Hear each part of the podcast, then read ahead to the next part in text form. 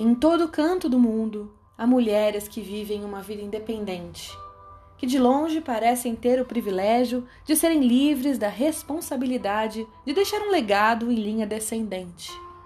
Essas mulheres vivem suas vidas com uma inteireza invejável àquelas que pariram outros seres e que, por vezes, se sentem presas à obrigação de nutrir para sempre os filhos que trouxeram ao mundo.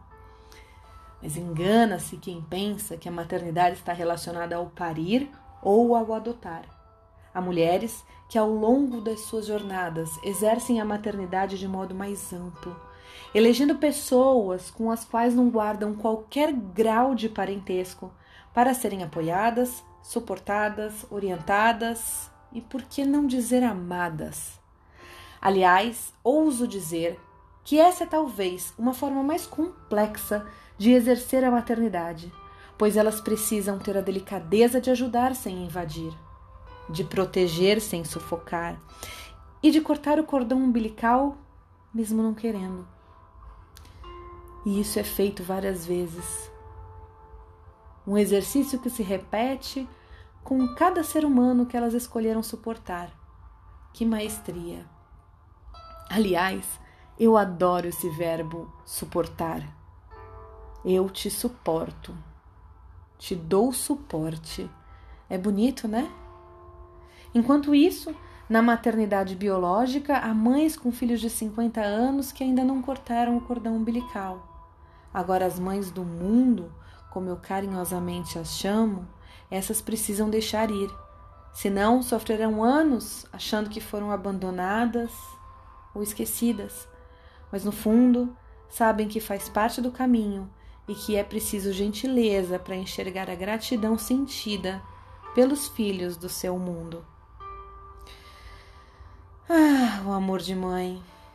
Dizem que só mãe entende, só mãe perdoa, só mãe não abandona. E aí, no alto dos meus 36 anos, eu reflito sobre a minha vida e vejo quantas mulheres Deus colocou em meu caminho para me dar o sopro de coragem e o colo ou aconchego que por vezes eu precisava.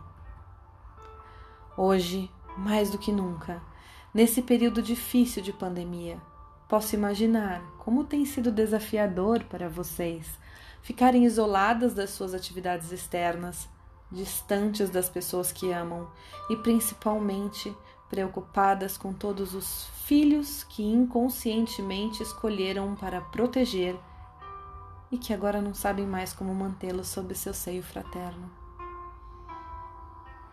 O universo tem um sistema próprio muito inteligente. Ele se adapta e coloca as pessoas e situações no caminho certo. Aquietem o coração, respirem todo o amor que eu envio daqui. Sintam o peito inflar de paz, e tudo em breve se encaixará com a beleza e a graça de um Tetris recalchutado. A maternidade se basta em si mesma. Tem como base a esperança e o amor. Ela é irreprimível, brota até onde não há superfície ideal. E toda mulher, às vezes sem perceber, um dia entregará os benefícios do seu amor materno a alguém. Essa mensagem eu escrevi para dedicar a todas as mulheres que se identificaram com esse texto. Feliz Dia das Mães!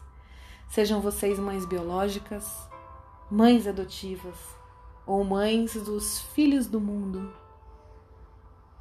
A vocês, todo o meu respeito e gratidão por fazerem desse mundo um espaço mais amoroso acolhedor e nutrido. Eu sou Natália Viotti e esse é o Papo da Hora. Se você gostou, me segue e compartilha com as mulheres que você acha que deveriam receber essa mensagem. Um beijo e um excelente domingo.